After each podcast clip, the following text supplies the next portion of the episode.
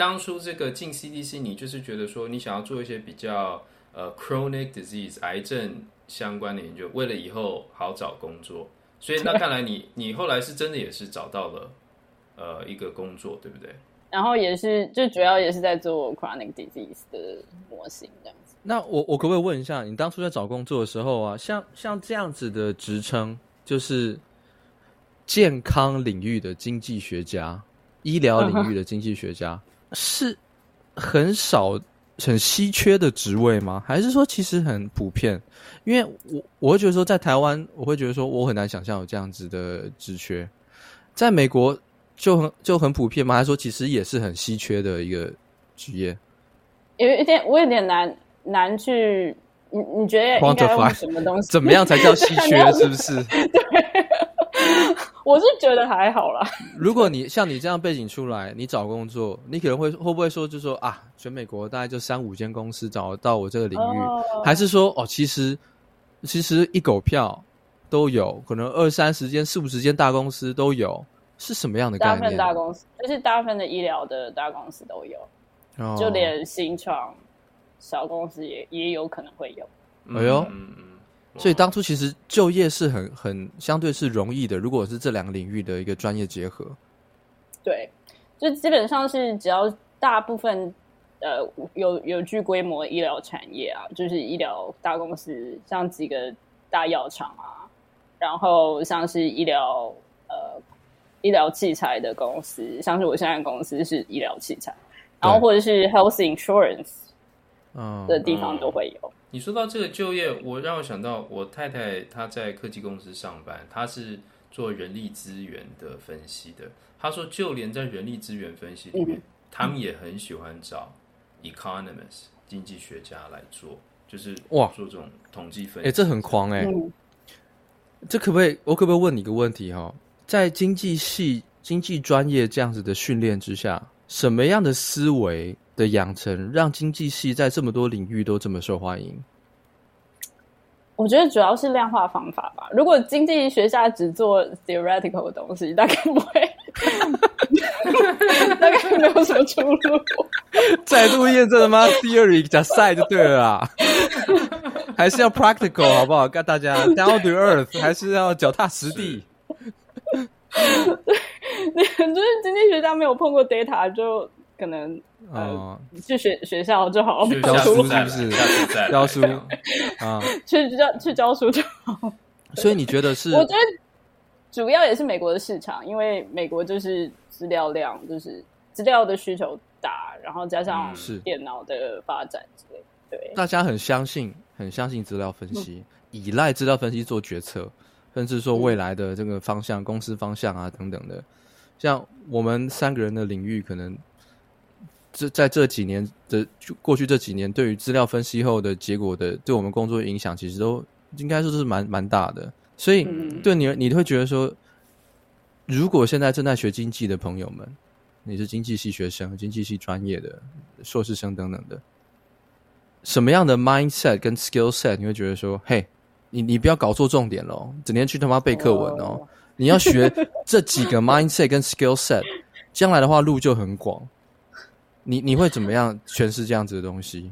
呃，我 OK，我觉得先先讲 mind mindset 好了。嗯，我觉得另外一个很重要的就是 skill 的培养。那那 mindset 的话，我觉得比较重要就是经济学很讲究，就是成本跟效益。嗯，我觉得大部分的大公司都喜欢这样子，就是什么可以带给我多大的效益，然后我要付出多付出多少的成本。是，对。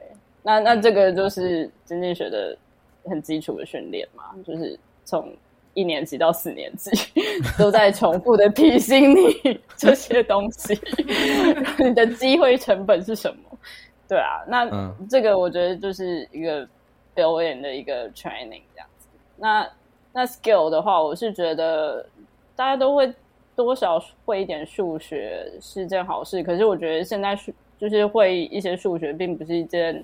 但但是一个加分是一件非常好的东西，可是多少都要会一点 programming，嗯，对啊，像是 Python 啊，嗯、或者是 whatever whatever whatever programming 好不好，guys？但是台台湾你念经济系都是一类一类的同学们，简单来说，嗯、他们也会被灌输说，哎、欸、，those are not my thing，programming，、啊、然后 math，然后什么？在我以前大学的时候，我我因为我是工科的嘛。在我想象，商学院的男生啊，嗯、在那边都是在联谊把妹而已啊，也不知道在偶像蜜挖沟，然后好像都不用上课的感觉，我这种刻板印象的存在、啊。为什么？为什么张轩你有这么多偏差的观念？对啊，我这个人怎么都是这样啊？为什么我对这个世界有这么多糟糕的看法、啊？你为什么？哎、欸，可是很难讲，因为今天系其实是摆在社会科学院下，所以啊，是吗？对。哦那我真的是他妈有够偏差 哎、欸！有可能有些学校摆在商学院啦，对啊。哦、可是，可是我觉得啊，经济系其实其实经济系你要碰一点数学，就是不管是嗯，虽然你是虽然虽然是一类，可是还是得碰一点数学这样。其实都要了，只是我对，只是我记得我那个时候在十几年前 念经济系的时候。呃，学校并没有 programming 的课程，只是现在好像有开始、嗯。但数学其实是 basic，我觉得大家念一类系的人，大家去念商学院是被骗的，以为说我不用去搞数学。我记得我那时候旁听那个商学院的课的时候啊，那时候统计学啊，然后投资，有时候我修一行修一门投资银行，里面算数可多的嘞，嗯、对，都在算的 好不好？所以大家不要傻傻的，对不对？只是很简单而已。对，我我我以前。我以前也有这种观念，就是觉得说，哎，好像经经济系就会觉得说它是一个一类组的科系，好像就是不是这个这么数理相关的科系。然后是来美国之后，我才发现说，很多经济系的学生，要么以前是数学系的，对，就是说他们都要念非常非常多很高深的数学，然后来做经济相关的研究。这样其实很 critical thinking。我觉得，如果你真的是一个经济系的专业的话，你对。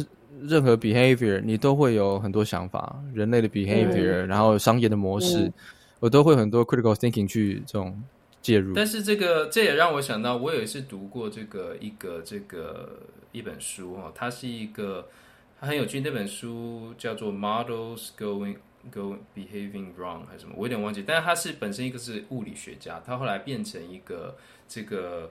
计量财经相关的一个呃专家，然后现在在哥伦比亚大学教书，嗯、然后他就写过一本书，他就是说很多这个财经啊，理就是或者经济学的这些 model 啊，就是说都数学的严谨程度都非常高，然后你如果看他们的这个期刊的这个文章啊文献，都好像是数学系的文章一样，但是他说大部分时候这些东西预测的东西呢，没有一个准的。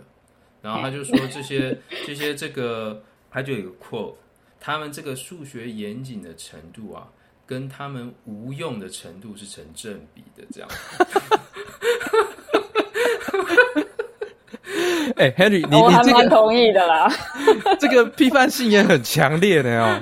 这是这是他讲的，哦，你是 quote，这不是我讲，这是他讲的，对，我只是引述他说的，这样对，不是我讲的哦，这样。我是说，有还蛮多有有不少经济理论，就是在现在量化的时代就被被证验证是不合理的啊！我 你我以为你刚刚讲的不不剥削不合理哦，不合理哦，不合理这样以 B 开头的字就对了。那好，我们再拉回来了。不要，哎，我觉得我们真的劣根性，整天讲什么都要批评一下。我们再拉回来哈。你当初找到这份工作，当然你刚刚说这个求职其实比想象中容易很多，很多外人可能不知道，很多领域需要这个专业。嗯，进去之后，像你现在在这个科技、医疗器材领域的公司当这样子的职位，你实际上你每天都在做什么？跟我们科普一下好不好？你的 day to day life 长什么样子？OK，我我觉得，因为我现在的待的组。比较特殊一点，我们因为我们是一个医疗器材大厂，就是我们有很多的呃客户，对，很大，你们公司很大，就是 就是我们有很多的客户，那很多客户其实都是医生，医生有的时候有时候有事没事就想要发一篇 paper 之类的，嗯哼，然后有趣的来了。哇，糟糕！我好像又要听到要走到社会阴暗面的层层级了。你继续讲，keep going。然后他他们想要发个 paper 的时候，他们就会想要找一个，就是比如说找找一些人 sponsor 他们的工作啊，他们发的那篇 paper 啊。那 sponsor 当然除了政府的 grant 之外，就是像这种私人企业也会，就是有的时候，哎，你你想要做的研究好像跟我们的好像很有趣。你 你跟我们的产品有关，嗯、我们也想要看一下我们的产品是不是就是能够 fit in，就是对，所以呢，嗯、不如我就资助你一些钱，然后我们一起合作一篇 paper。听起来美事一桩啊，没有什么问题、啊。对对对对对对对，这 我让我 reframe 一下怎么了吗这件事，怎么了吗？美事一桩有问题吗？我我我我重新把这件事情讲，用我的话讲一遍，就是说他的意思是说。这个医生呢，想要发 paper，因为这对他的这个职涯发展可能会有很有帮助。他的履历上面对他有利，对不对？那这个、嗯、这个药厂或者是这个医疗器材的公司呢，他们想要找白老鼠。来试他们这些产品，也不是白老鼠，没有没有没有人好吗？没有人 involve，没有没有人 involve 吗？他 real real patient 嘛，real patient 嘛。哎，你要记得，我做的都是 simulation，所以没有 real。我知道，我跟你没有，对我知道 跟你没有，你没有道德的责任，对。但就是这些药厂呢，这些医疗器材公司就会找这个医生说：“OK，你要 paper，那你也要钱，但是我们要你的病人来试。”我们这个，所以就是各取所需，是这样嘛？然后就是把这个新的这个器材用在这个病人上面，这样也有这种状况，可是不是我的状况。我们我们比较需要的是医生的名气。哦，其实是一个共生结构，不要是共生了，是个共好结构啦。共好，共好，共好。你看我这个人当去当政治人物还是可以的，是一个共好的一个。对，就是大家一起一起让这个 成长，让这个医疗产业往更好的目标迈进，这样子。那有的是。对啊，那有时候你就必须要找人合作嘛，对吧？对哦，所以再回到你的 day to day life，再拉回来哈。好，那我先讲说，就是之所以会讲到这个，是因为我大部分就是有点像是做医生的 consulting，就是帮他们做，就是 paper 从 start to finish 做出来这样子。对，那其实其实有点像是 academia，还是很像 academia 的的状况啊，就是做做 paper 这样子。等于你是服务这些医生，协助他们做研究。对，我有点像医生们的 bitch。对。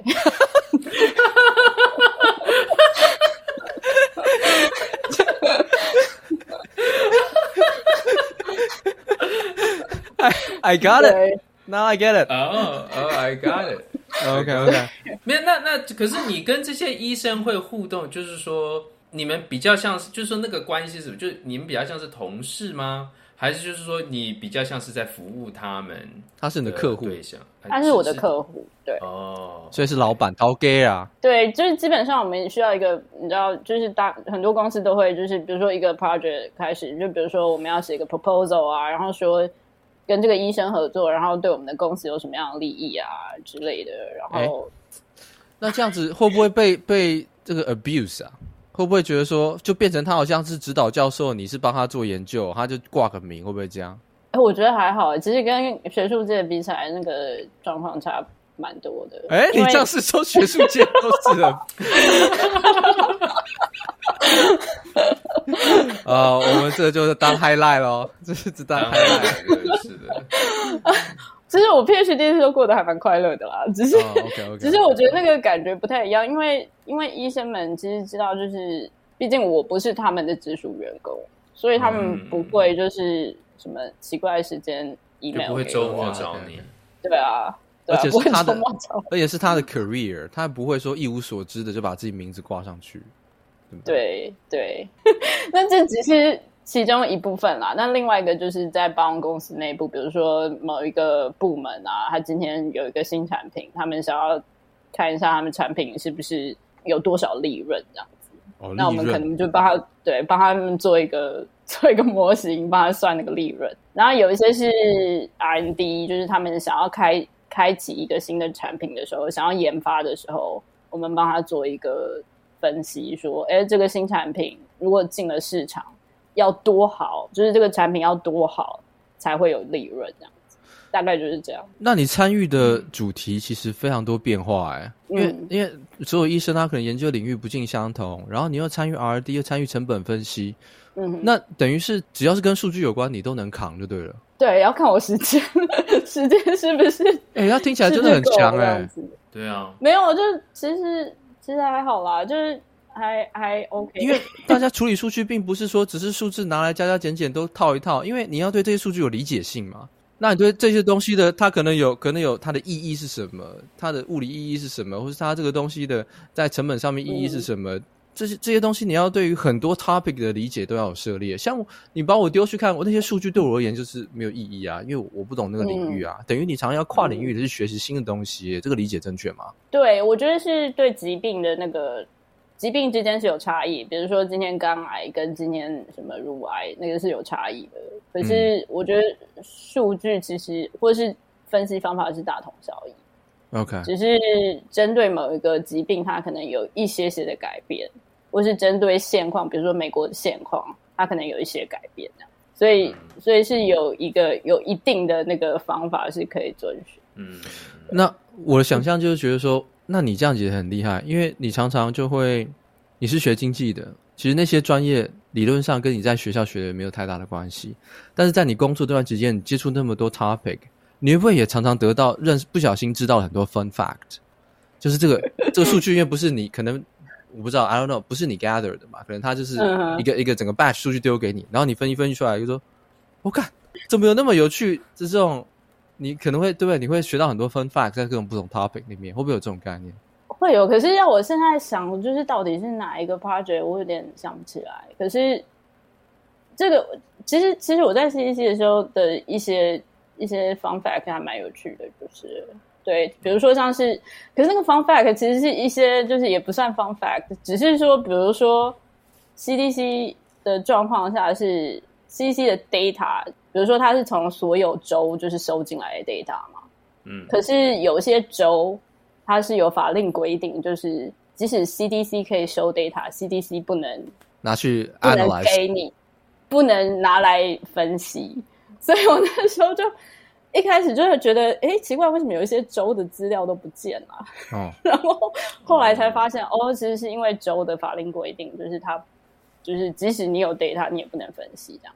所以那是一个还蛮有趣的一个 fun fact 吧。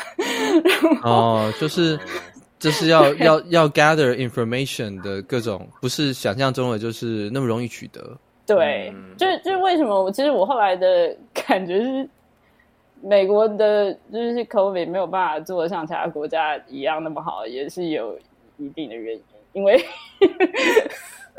我们不好意思又回来 COVID 的东西。对啊，但是照这样讲，是不是权力很大的政府就应该要做得非常好呢？也不一定啦。哦，这大家值得去思考哦。对，这个就说，哎、欸，你权力都分散了，就做不好，因为在这种极端状况下，你就会这个颠三倒四，都被左挡右挡。那权力极大的政府跟国家，是不是就能够做得很好呢？哎、欸，这也是值得观众去深思的一个，对对对，一个 question mark。如果两种都做不好，那啊，那还是对，I don't know。大家可以，我就是到这里而已啊，我就是对，就去教会。不过，刚刚张轩，你是不是本来想要问的，是不是说类似 fun fact，实际上是什么？在他的分析当中，是不是？哦，如果吃某一种食物就有心脏病，对，然后有一些 correlation relation，、oh、就这种 relation，就是一般人不知道的，是是就是说，哎，没想到这两个有正相关，知道？但正相关不能够代表是是呃很绝对的意义啦，我们都知道。但是，哎，这两个有正相关，是不是值得再去 maybe 就是这种分法？对对对，是因为我电影看多了，就会觉得说会有这种，比如比如说吃香菜的人。当然，性情是比较暴躁。哦，这个这个我就没有办法看了。这种，anyway，老实说，其实我们大部分的时间都是在做 simulation，所以就是真的在做 data 分析的时间很少。我觉得一些比较有要怎么讲，对我来讲，我有点有点 counterintuitive 的地方，可能。可能台湾人不见得会 会理解，就是为什么会觉得 counterintuitive。你跟我们分享一下，像像什么，像什么，像什么啊？像是 OK，就是像现在就是美国呃工会界非常重视的一些东西就是 health equity，哦，健康上面的平等这样子。嗯嗯嗯，就是比如说像是某些疾病在呃 minority 你观察比较多的时候，哦、你会想要希望就是就是让它降低，然后多发一点资源给 minority。我最近才发现，就是有些癌症就是。有些癌症其实是 majority，比较时候吃太好的人才会。对，然后呃，像 colorectal cancer 大肠癌，大肠癌哦，就是你你大鱼大肉的人反而容易得 这种概念。可是至至于治病的原因是什么，就是也很难讲，是你吃的东西，还是你的体质，还是怎么样？你的意思是说，如果有一个我们朋友之中有一个穷鬼？就跟他说啊，穷也没关系啦，你想一想，你就不会得大肠癌呀、啊，对不对？你也不能这样讲，就 是这种概念。没有张轩，我告诉你，你刚刚这个结论就是为什么我们需要时候以专业人士，不会给出这种奇奇怪怪的结论，你知道吗？哦，不会在那边曲解人家研究的一个成果啊。对。没错、oh,，OK，OK，、okay. 好，那那我还是回到你的工作，我还我好奇像，像像你这样子的工作啊，嗯、你在很大一间公司工作，你有 work-life balance 吗？In general，半顾问、半研究的工作。其实我觉得，因为由于我其实是一个 workaholic，所以，哦、我的天哪，所以我的确是，哦、难怪我刚刚查那个 term 的时候，你出现了一个 question mark 在你的背后，就是说什么是 work-life balance？I have no idea。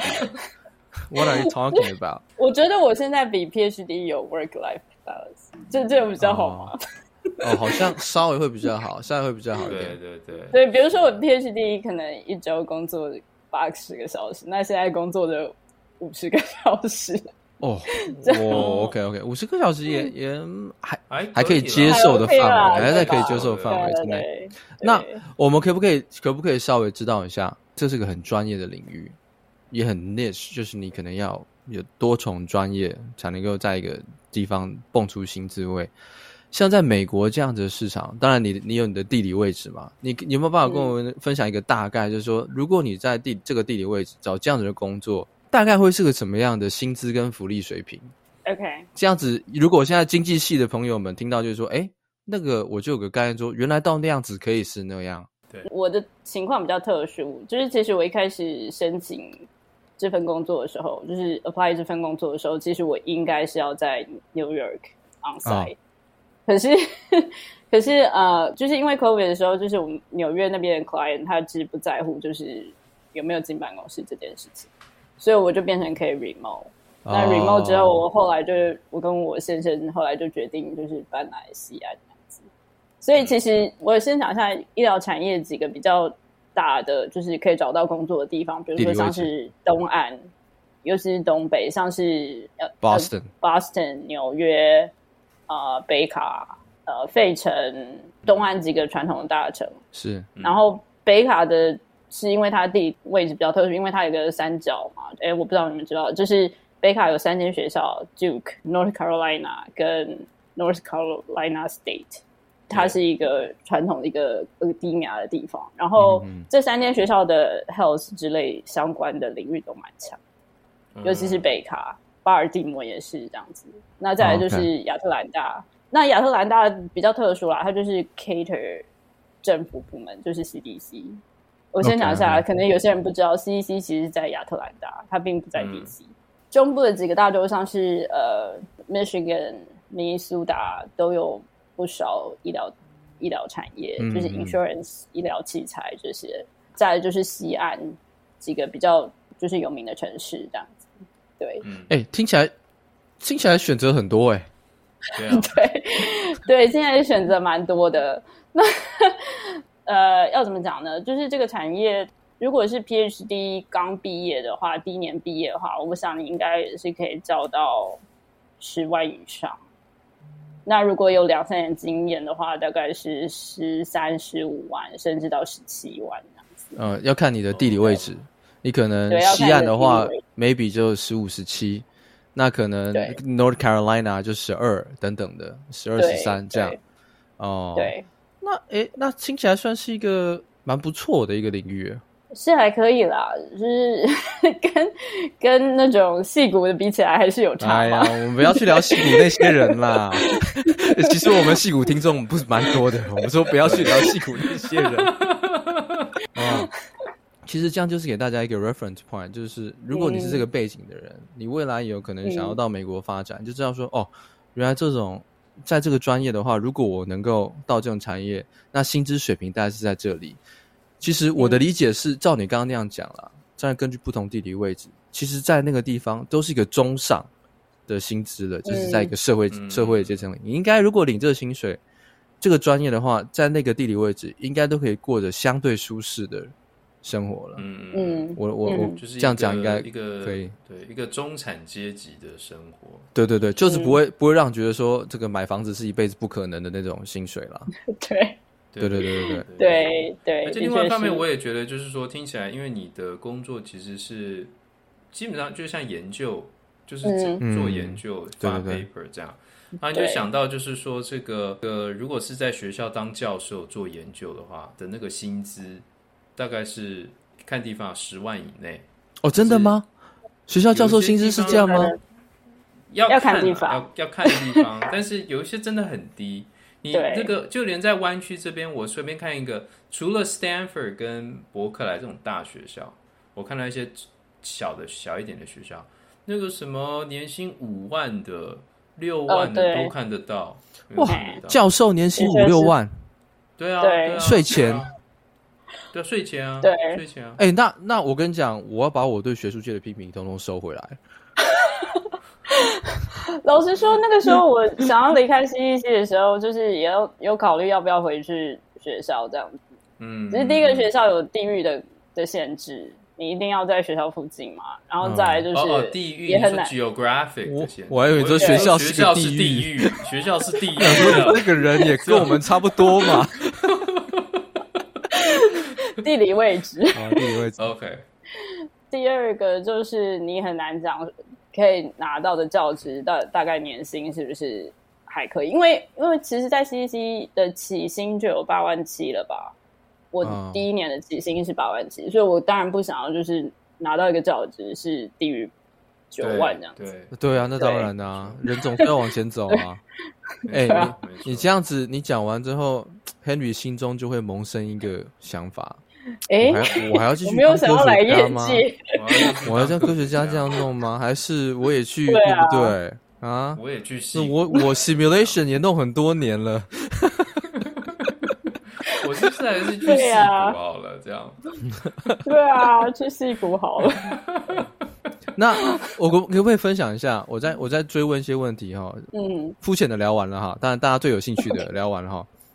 这个工作你觉得最有意思，你最喜欢的部分？因为你又说你是 workaholic，很明显你不可能说我 I hate this job，但是 I'm a workaholic，我又很喜欢这么自虐，一定是这个工作有你觉得有趣、有成就感的地方。你觉得在你一个经济学跟工位专业的一个背景结合之下，在现在这个工作领域里面，你觉得这样子的专业领域最有趣的是什么？什么样的人？你会鼓励说：“哎、欸，如果你也喜欢这样子的东西的话，你有这种专长背景，这是个很好的路。你会怎么样分享你的工作的感受？”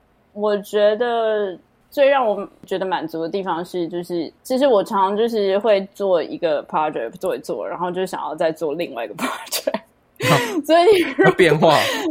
对，你就是想要有一点变化。我不喜欢就是做同样的事情做两百遍。嗯。所以，所以我觉得这份工作的好处就是每个 project 它都有不一样的地方，就是疾病不一样啊，可能方法有点不太一样啊，或者是你最后的那个 objective 不太一样那样子。所以，所以就是每个 project 我都会学到新的东西。那如果一个喜欢一直学新的东西的人，我觉得这是一个还蛮好的一个哦。可是另一个角度就是你常常要 reset。对。的确是，就是你上一个 project 经验到新的 project，可能不见得完全都觉得说，哎，我那个知识可以延续，就是我可能要再学一个新的东西了，就变成常常要你喜欢学新的东西的人，可能就很适合，是不是这样？对对，的确是。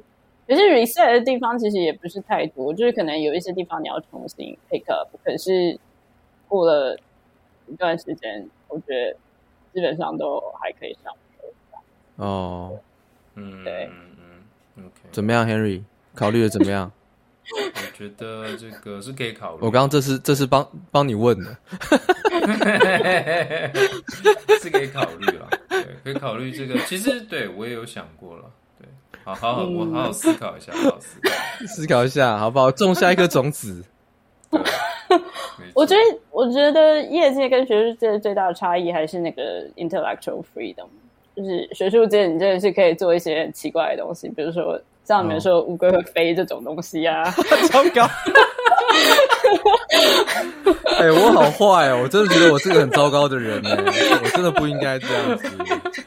你也可以在那个 setting 里面下，就是很认真严肃的讨论，就是为什么乌龟会。我真的是个很糟糕的人，我真的跟大家道歉，I'm so sorry 看看。我我只是我就是喜欢天马行空啦，我不是真的是那个意思啦。如果你们真的有人是研究乌龟飞的这种领域的话，那也是祝福你啦，祝福你啦，祝福你，对，是的。我刚刚是，我刚刚要要问你一个问题，被你刚乌龟一飞，我这个整个思绪飞掉。我刚刚是想问你说，啊，对，有一个问题是这样，我不知道你们有没有一样的感觉哈。你这个领域我听到的时候，我就觉得非常的新鲜，非常的好奇。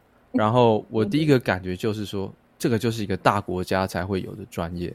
我在回想我当初在台湾工作的时候，我对于这个世界有很多的专业的存在，我真的是完全无法想象。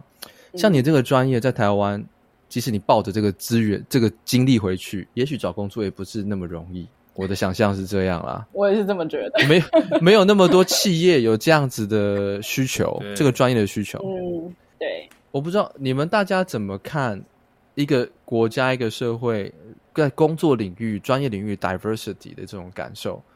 我的感觉会常常觉得说，也许我们台湾人每一个人都卧虎藏龙，有些人很屌，可是你在一个没有那么多 diversity 工作，就是你工作机会没有那么多元化的一个国家。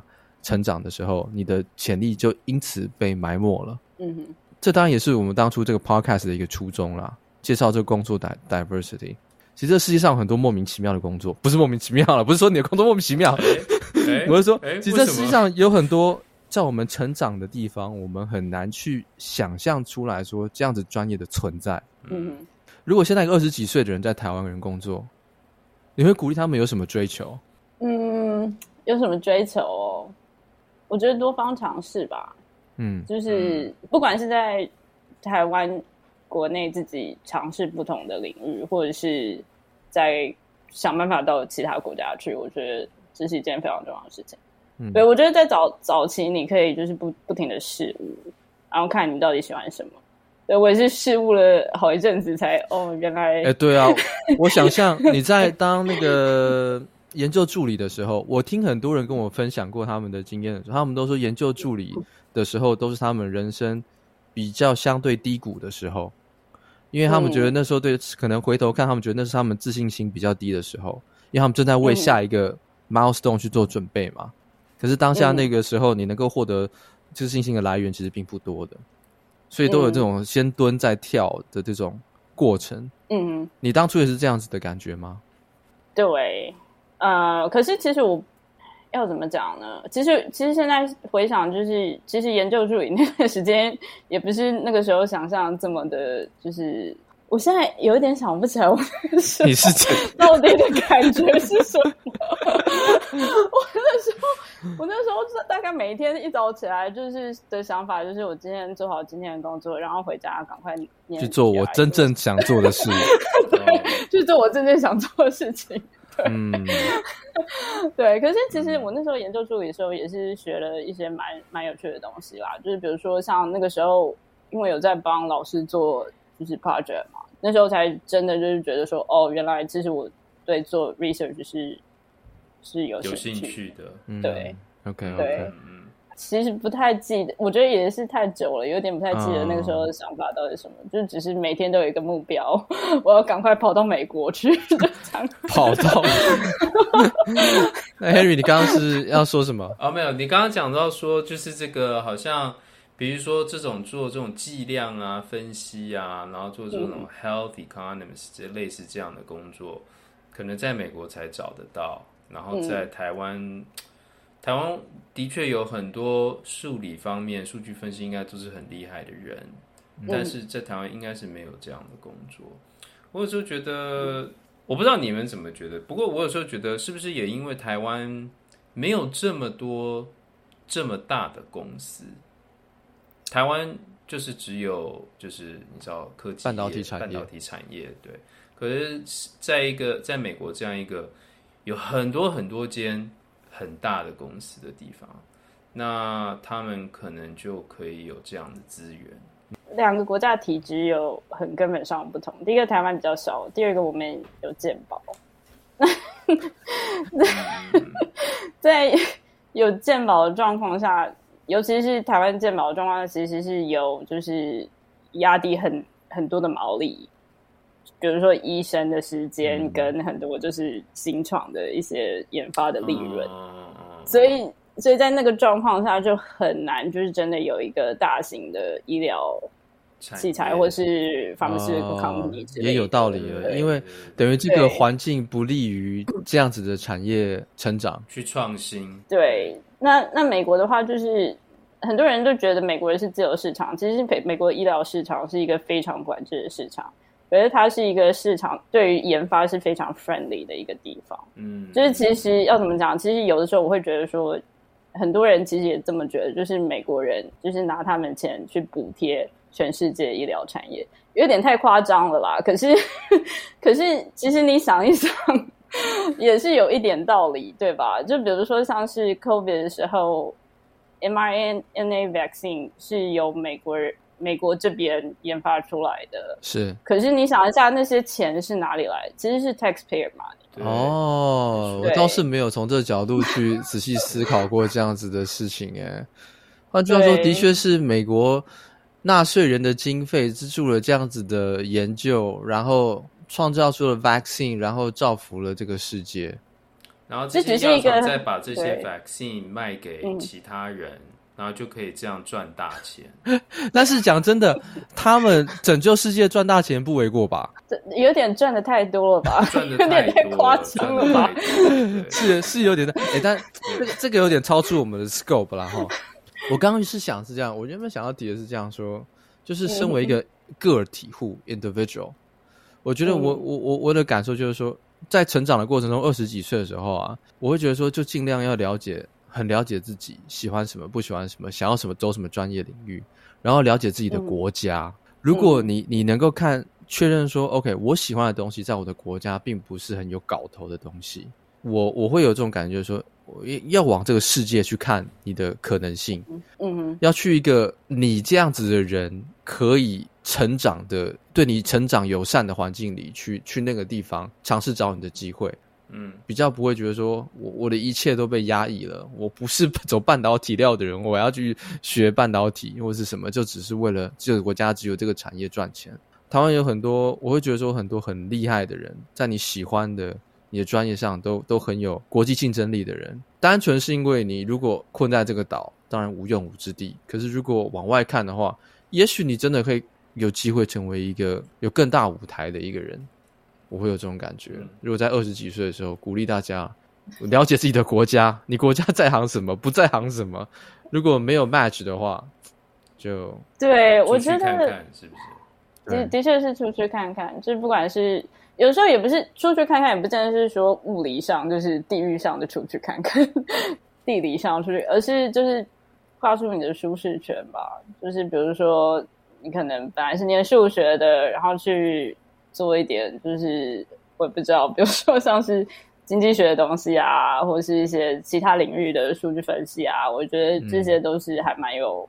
蛮有帮助的，嗯，对，看一下别的国家有什么样不同我们国家领域的工作机会啦，嗯，然后你就会觉得说，其实这这个世界上不是只有一种规则，也不是只有一个产业可以赚钱，嗯嗯，的确是，我的确是来了美国之后发现说，美国这边真的有很多元、不同种的、各式各样的工作职位，很怪小的专业，很怪小的专业，对，但是都 还蛮有趣。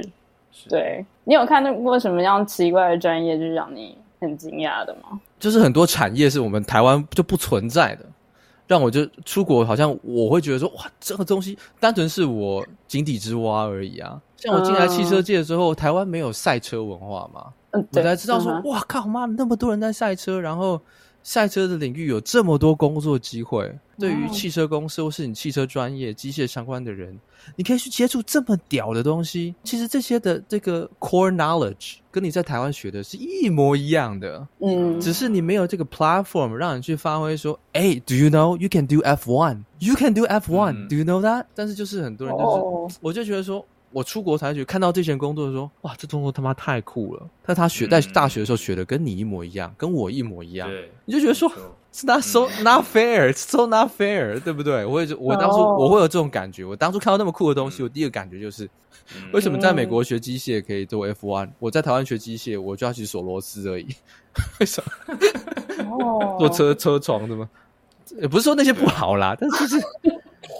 哎，这个 diversity 不够，我会有这种感觉。对，我是怕大家就觉得说我我讲什么就是批评什么，只是说不应该只有这个是这样啦。你的人设这个已经已经固，我觉得已经没有，我已经人设已经坏掉了，已经拉不回来了啦。就算讲什么，好像都是一种。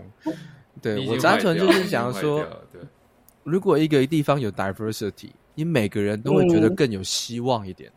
因为不可能每个人喜欢的东西是一样的，嗯，just not possible。对，不可能每个台湾念理工科系的人就觉得说，我的天哪，半导体就是我的爱，it's impossible。OK，对，我就觉得单纯这种感觉啊。说到汽车业，还有就是各种稀奇古怪的这个职业，也让我想到就是这个，其实这边有一个 Toyota，它是这边一个 Toyota Research Center，它里面做什么？做各种化学。触媒还有材料相关的研究，不但做实验，也有做理论相关的研究。Okay. 也就是说，可能我以后也可以去那边去 Toyota 找工作。也就是说，张轩学汽车的人还没有去过 Toyota 工作，可是一个学物理的理论学家竟然进了 Toyota，是不是？是的，哎，其实我不是学汽车的，我不是什么汽修科或是什么。对，你不是，你不是，我甚至不是机械系的。对，我也，我其实就是对你，你以前是电子，你是以前是电子，对对对，是的，我是电子系。然后大家因为电子系都在台湾都是学半导体，我就很讨厌半导体，我喜欢看得见的东西，我喜欢我做完之后这东西会动，然后所以我就去学电控。可是他他跟我说，在台湾电控你只能去做。一些传统产业，然后我就觉得说，可以做一块阿那博艺术，所以我就润出来了，okay, 逃到了美国，润出来了。你 你现在很很多很多这种中国用语，你现在很多中国用语用的很熟。哎、欸，讲一讲，其实你看我们 Podcast 语言上面很多元，又有强国用语，对不对？我要被公不公台语，我们讲英文又讲。中文真的，下次真的，我我们俩练个客家话起来，真的搞不好台湾文化局要找我们。我的天哪！我我不知道，我觉得我们这个年代好像很多长辈对都对我们念的科系有一定的固定的想象，比如说他们就觉得经济系只能去银行啊，或者是去央行啊，或者是去经济部啊，缺乏想象，我们的想象被我们的。我我我怕讲，因为是很 很负面。我就说，我们的环境让我们的想象能力很受限。这样讲可以吧？比较 neutral。我觉得我们的成长环境，我们想象能力很受限。嗯，你会觉得说，我就只能做这些 A B C D，其他都没路走。但是 the truth is，这世界太大了。对，不过我觉得有时候就是说，这可能就是台湾的确是一个比较小的地方啦，人也比较小，所以你没有办法，就是说。一个产业没有办法像美国这样做的这么大，对，是不可能的。所以我就是说，我们不是要，我们不可能追求让台湾像美国一样百花齐放。这个想，这个期待是天真不可能办到的。身为一个 individual，你只能够把世界当家，你才会有一个觉得说，我不会整天觉得说我郁郁寡欢，我的潜能被埋没。一定要有这样子的感觉，你才会觉得说我有路走。我的感觉是这样。是的，没错。这样可以了吧？回到一个正面，欢迎大家，就是从台湾出发，落脚落脚在世界各地的一个故事。是的，没错，的确是。